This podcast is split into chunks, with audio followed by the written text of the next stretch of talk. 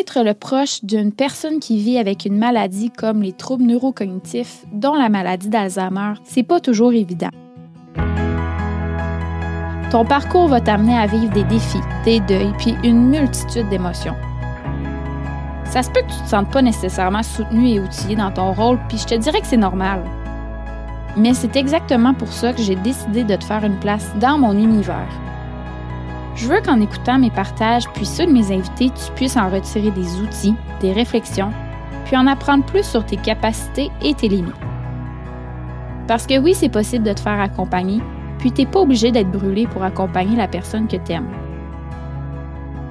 Tu vas remarquer que j'ai choisi de remplacer le terme proche aidant par proche aimant parce que souvent l'aide que tu apportes est un acte d'amour. Je m'appelle Roxane, je suis psychoéducatrice et je te souhaite la bienvenue chez toi.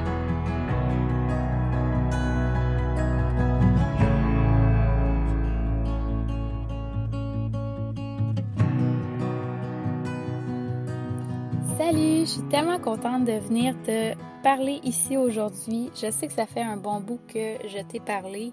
Je te dirais que c'est. Je le sens comme si c'était la première fois que je faisais un podcast. J'ai dû repasser par les étapes de la peur du jugement, la remettre à plus tard. Donc, euh, on, on fait un pas de l'avant et j'enregistre aujourd'hui. Puis fait cocasse, euh, quand je me décide à enregistrer le podcast, je me rends compte que j'ai oublié mon micro en Abitibi-Témiscamingue. Donc mon micro euh, est à 14 heures de chez nous et celui que j'avais de Spare, ben il fonctionne pas. Donc on essaye aujourd'hui on, je te parle directement de mon téléphone. On va voir ce que ça donne comme résultat à la fin. Si jamais euh, c'est vraiment gossant, là, juste à m'écrire, euh, je me réajusterai le temps que j'ai euh, mon bon micro pour faire mes enregistrements. Comme je t'ai parlé dans mon dernier épisode, il y a beaucoup de choses qui ont bougé chez moi, autant au niveau personnel que professionnel, puis je trouvais que c'était important de te le mentionner parce que peut-être que toi aussi tu vis certains débalancements euh, au niveau de ta santé mentale et physique. C'est normal, tu sais, on vit chacun nos propres défis, mais je tenais à te partager les miens sans rentrer dans les détails.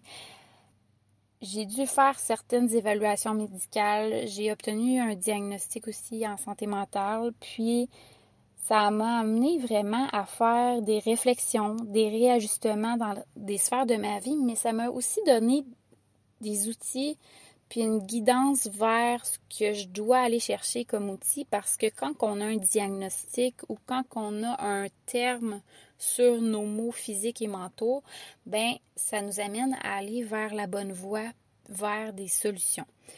Puis c'est ça, si toi aussi tu te sens comme ça aujourd'hui, que tu sens que ta santé physique, ta santé mentale a un impact sur différentes sphères de ta vie, sur ta façon d'accompagner ton proche, je pense sincèrement que c'est pertinent de prendre un temps pour toi, pour prendre un pas de recul, puis si possible, demander de l'aide pour t'aider à te réajuster dans ta situation, que ce soit une aide de ton entourage, une aide avec des professionnels avec toute autre personne qui va t'amener vers un mieux-être.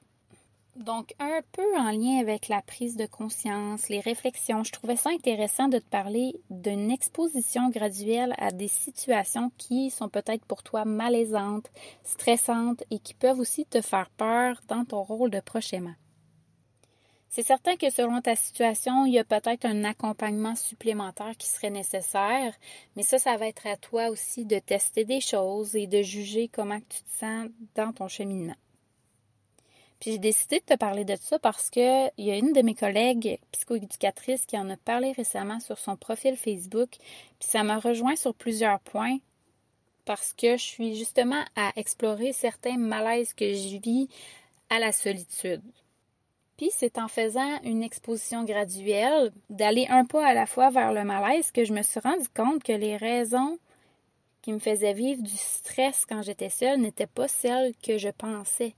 Donc, de, se permettre cette exposition-là amène aussi une observation des comportements, une observation des réactions qui peut être très intéressante pour avancer dans des événements qui pour nous sont plus difficiles.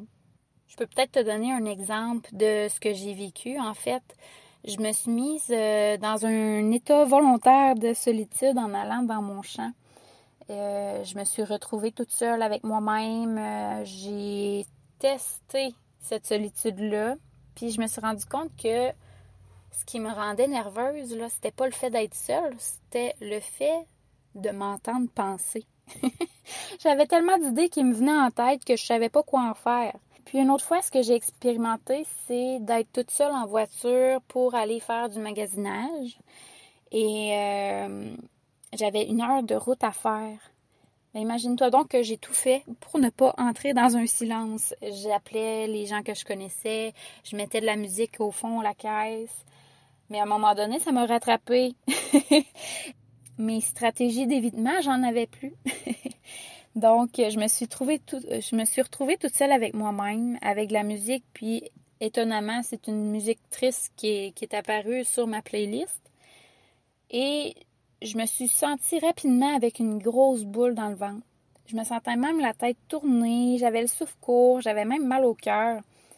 Et comme j'avais déjà identifié dans une première étape que euh, c'était pas nécessairement un stress d'être seul, mais un stress de vivre certaines pensées, j'ai pris consciemment le temps de me concentrer sur ma respiration, sur mes cinq sens que je voyais. On s'entend qu'en voiture, il faut quand même que je sois alerte, donc de regarder ce que je voyais sur la route, euh, c'est quoi que je touchais, donc le volant, c'est quoi j'entendais, me ramener vraiment dans l'ici et maintenant ce sont des observations que j'ai trouvées hyper enrichissantes qui m'ont permis de mieux comprendre qu'est-ce que je vivais. Puis après ça, c'est qu'on peut tenter différentes méthodes pour surpasser le malaise, le stress ou la peur. Donc le lien que j'en fais avec ton rôle de proche c'est que parfois ton rôle peut t'amener des inconforts, du stress et même des peurs. Par exemple, si n'as jamais été en contact avec la maladie, la perte de mémoire, la répétition, puis que ton proche présente de plus en plus des signes de troubles neurocognitifs, c'est possible que tu vives un malaise quand tu es en sa présence. Ça peut être parce que tu ne reconnais pas nécessairement la personne que tu as déjà côtoyée. Ça peut être parce qu'il y a certains comportements qui te rendent mal à l'aise. Donc, dans ce cas-ci, je te dirais, mets-toi vraiment en mode observation. Ça, c'est un conseil que je donne pas mal dans toutes mes consultations, mais c'est quoi tu ressens? C'est quoi qui se passe pendant que tu ressens ça? Est-ce que c'est dans ton environnement qu'il y a quelque chose qui te dérange? C'est un comportement que tu as fait? Un comportement d'une autre personne? Ça va vraiment te permettre d'aller voir ce qui te dérange, d'aller voir tes limites personnelles, puis d'aller voir aussi c'est quoi qui te fait peur, c'est quoi qui te rend mal à l'aise dans la situation? Ton plan de match, si c'est possible, ça pourrait être de diminuer tes temps de présence auprès de ton proche de façon temporaire pour graduellement l'augmenter. Puis si tu ressens un malaise, de l'accueillir, ce malaise-là. Il t'indique quelque chose. De te dire, bon, OK, là, j'ai un indicateur que quelque chose est à modifier parce que je suis vraiment pas bien. Puis de te demander, c'est quoi qui ferait que tu serais un petit peu plus à l'aise présentement ou la prochaine fois que tu côtoies ton proche. Tu peux aussi aller voir dans tes interactions avec ton proche. C'est quand tu te sens mieux. Est-ce que c'est quand tu as des activités spécifiques que tu es plus à l'aise? Est-ce que c'est quand tu es en groupe, quand tu es seul? Je pense que je t'en avais déjà parlé, je suis certaine. Est-ce que euh, ça l'a dépassé une de tes limites personnelles? C'est quoi aussi tes objectifs? Est-ce que quand toi tu vas voir ton proche, c'est pour lui apporter du soutien ou un support plus euh, au niveau du transport? J'en avais parlé dans ta définition de ton rôle prochainement. C'est de voir comment tu veux vivre ce rôle-là. Donc, de te mettre graduellement au défi pour aller vers ton objectif, c'est vraiment d'y aller un pas à la fois.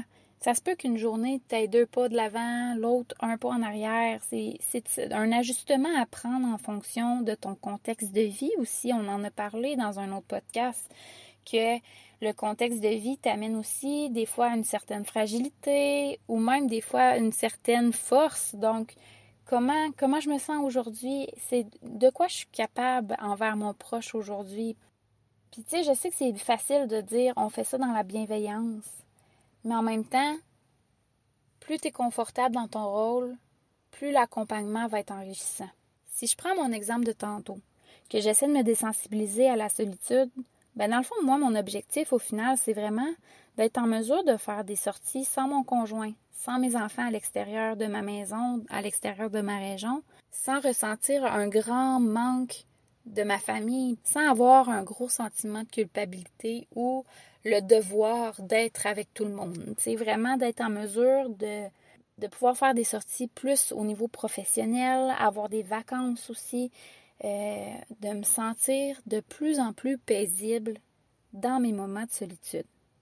Mais tu sais, si tu accompagnes ton proche 24 heures sur 24, ça se peut que ton besoin présentement, là, c'est d'avoir un temps toute seule. Puis ce temps toute seule-là, il n'est pas nécessairement évident à avoir si ton entourage est restreint. Puis si ta seule option, c'est d'avoir une semaine toute seule, parce qu'il y, a des, euh, y a certains services qui offrent ça. Une semaine, euh, je m'en viens chez vous, puis euh, toi, tu dois quitter. Mais peut-être que de commencer de zéro heure toute seule à sept jours toute seule, ça va être un gros clash autant pour toi que pour ton proche. Donc, comment tu peux instaurer ça graduellement? Ce serait quoi le plan de match à déterminer en fonction des étapes, en fonction des capacités actuelles que tu as? Et toi, quand tu m'entends parler comme ça, est-ce qu'il y a une situation qui te vient en tête? Moi, ce que j'aimerais te dire aujourd'hui comme message final de l'épisode, c'est que c'est possible de te sentir un peu mieux.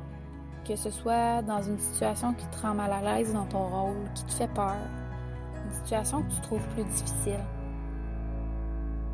Mais dis-moi, c'est quoi la prochaine étape pour toi pour que tu te sentes un petit peu mieux? C'est ce qui met fin à l'épisode d'aujourd'hui. J'espère que ça t'a apporté des nouvelles connaissances, des réflexions pour ton rôle de prochainement. Si tu as des questionnements, puis surtout si tu as des idées de sujets que tu aimerais que j'aborde dans les prochains podcasts, viens me parler, ça va me faire plaisir de discuter avec toi. Sache que je suis ici pour te soutenir, donc si tu veux me contacter, tu vas trouver les informations dans le descriptif du podcast. Je te remercie pour ton écoute, puis je te souhaite de la douceur et de la bienveillance envers toi. Je te dis à la prochaine!